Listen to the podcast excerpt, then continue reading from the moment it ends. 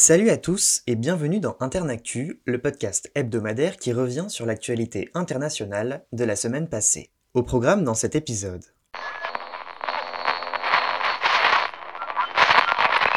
Le soutien européen à l'Ukraine ne s'affaiblit pas. Après de nouvelles frappes russes sur Kherson jeudi, l'Union européenne a annoncé une nouvelle aide de 18 milliards d'euros à Kiev, ainsi qu'un nouveau train de sanctions contre Moscou. L'Union européenne a notamment interdit l'exportation de moteurs de drones vers la Russie et vers, je cite, tous les pays tiers pouvant lui fournir ces éléments. Vendredi, la capitale ukrainienne, Kiev, a subi une nouvelle salve de bombardements. Plusieurs villes du pays ont enduré des coupures d'eau et d'électricité. L'administration militaire de la région de Kiev a indiqué sur Telegram, je cite, Sur les 74 missiles enregistrés dans l'espace aérien de la capitale, une soixantaine ont été détruits par les forces de défense aérienne. Fragilisée par plusieurs revers militaires, la Russie a décidé de se lancer dans une guerre du froid. En détruisant les réseaux et infrastructures militaires en Ukraine, l'objectif russe est de compter sur l'hiver et la baisse des températures pour affaiblir la population ukrainienne.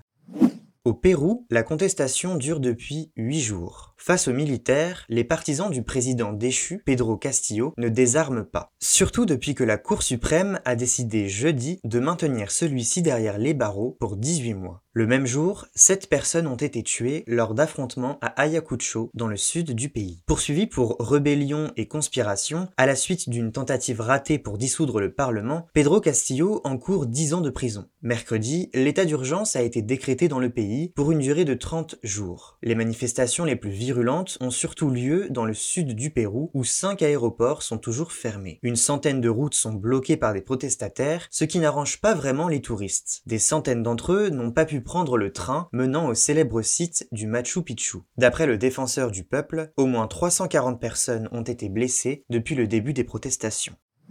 Jeudi, les 27 États membres de l'UE ont approuvé à l'unanimité la transposition en droit européen de l'impôt minimum de 15% sur les bénéfices des multinationales, alors que les derniers blocages hongrois et polonais ont été levés. C'est le commissaire européen à l'économie, Paolo Gentiloni, qui a fait cette annonce. L'entrée en vigueur de la mesure en Europe est prévue au 31 décembre 2023. Ce projet, approuvé l'an dernier par près de 140 pays sous l'égide de l'OCDE, nécessitait l'unanimité des 27 pour être validé un objectif d'une justice fiscale améliorée. La Pologne et la Hongrie bloquaient l'approbation du projet depuis début 2022 pour s'assurer d'obtenir leurs plans de relance nationaux incluant plusieurs milliards d'euros de subventions. À la suite de la validation du projet, Paolo Gentiloni a eu ces mots, je cite, Ce fut un long voyage avec des obstacles à chaque étape. Aujourd'hui, l'unité a prévalu et tous les États membres et tous les citoyens de l'UE en bénéficieront. Le chancelier allemand Olaf Scholz a également salué la mise en œuvre de l'un de ses projets les plus chers en Europe, l'imposition minimale des entreprises au niveau mondial. Un autre pilier de l'accord de l'OCDE, qui prévoit l'imposition des entreprises là où elles réalisent leurs bénéfices, a pour but de mettre fin à l'évasion fiscale. Il nécessite un accord international qui n'est pas encore finalisé.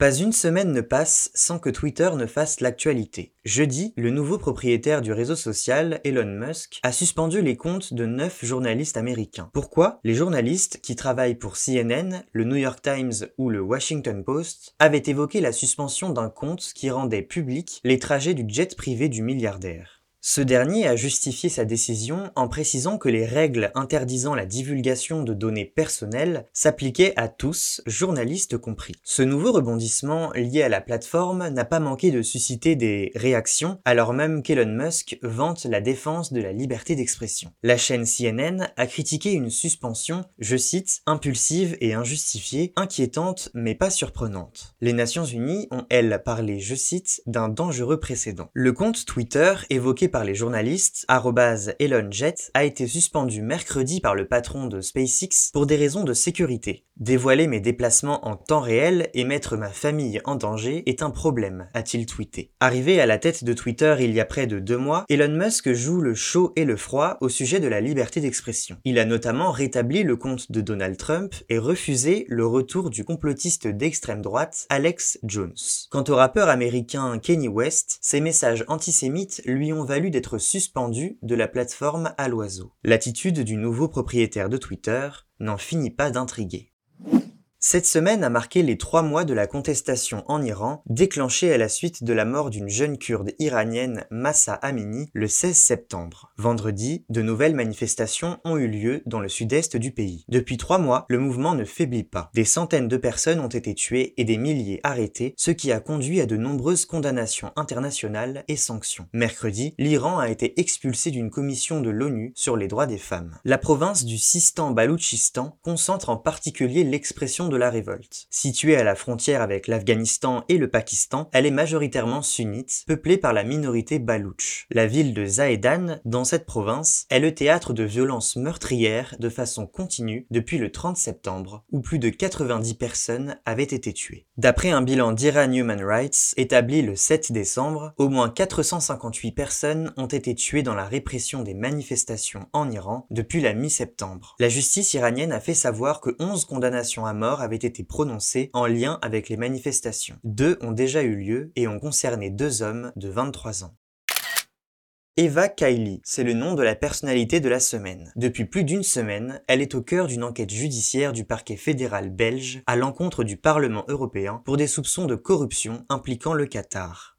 Déchue de ses fonctions de vice-présidente du Parlement européen mardi, Eva Kaili a aussi été exclue du Parti socialiste grec dont elle est élue, le PASOK, la semaine dernière. Jeudi, c'est le parquet financier d'Athènes qui a décidé d'ouvrir une enquête préliminaire sur l'eurodéputé pour corruption et blanchiment d'argent. Née en 1978 à Thessalonique, en Grèce, Eva Kaili s'engage très tôt en politique. En 1998, à 20 ans, membre des jeunesses socialistes, elle devient conseillère municipale de la ville. Les Grecs la découvrent au début des années 2000 alors qu'elle présente les journaux télévisés du week-end sur la chaîne Mega. Eva Kaili a eu un cursus varié, ayant suivi des formations de relations internationales et européennes, d'architecture et de journalisme. Elle connaît un premier échec politique aux élections de 2004. Mais trois ans plus tard, elle devient la plus jeune députée du PASOK. En 2014, elle fait son entrée au Parlement européen en tant qu'eurodéputée dans le groupe des socialistes et démocrates. Les dernières élections européennes de 2019 lui renouvellent son siège. Et en janvier 2022, elle devient vice-présidente de l'institution dès le premier tour. La semaine dernière, des perquisitions chapeautées par la police belge ont révélé la présence d'importantes sommes d'argent.